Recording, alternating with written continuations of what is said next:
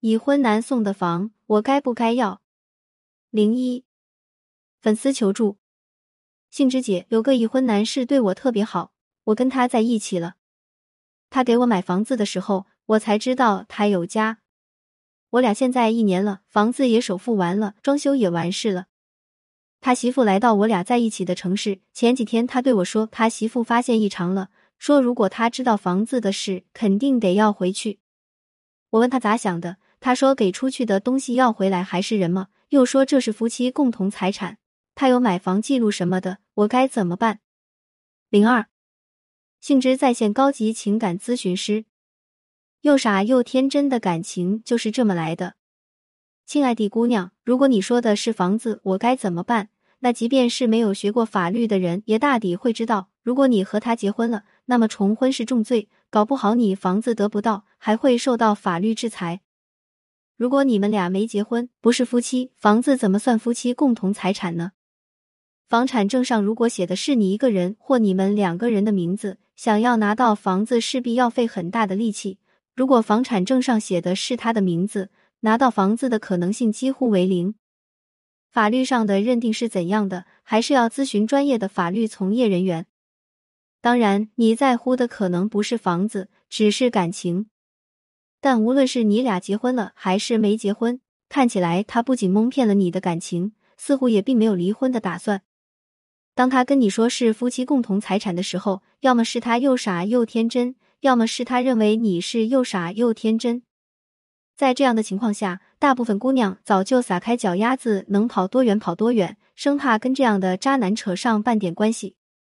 如果这样你都不计较，就是为了爱要跟他在一起，那么就做一只担惊受怕的金丝雀吧。一切婚内撩妹的行为都是耍流氓。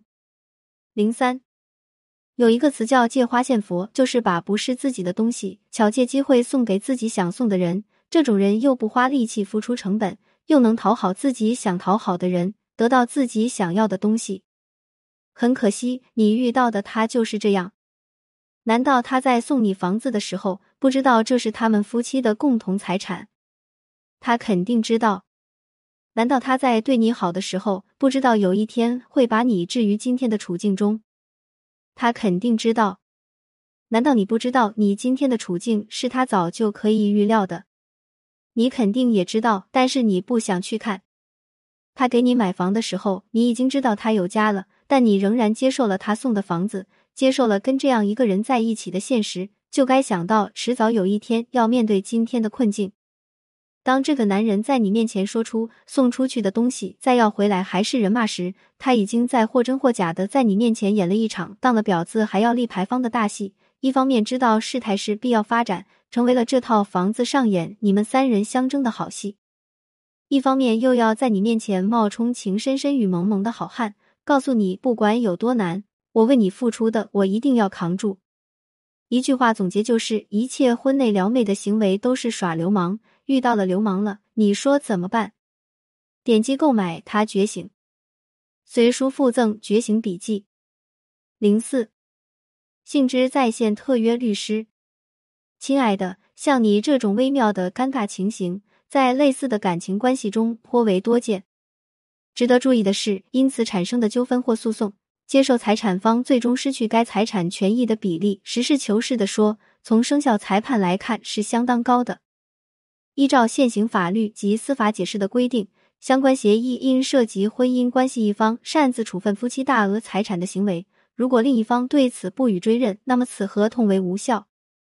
妻子就此将丈夫和接受财产方诉诸法庭。如果该房屋在接受方名下，法院一般不会采纳关于善意取得的抗辩，将判决接受方返还相应数额的购房款，甚至增值利益。由此，对你而言，避免诉讼。努力争取和平解决，或许是更适宜的方法。点击购买《他觉醒》，随书附赠觉醒笔记。点击下方添加星标，不再错过潘幸之。点阅读原文，潘幸之和团队为新同学做一次免费情感分析。感谢您关注潘幸之，有婚姻情感问题可以私信我。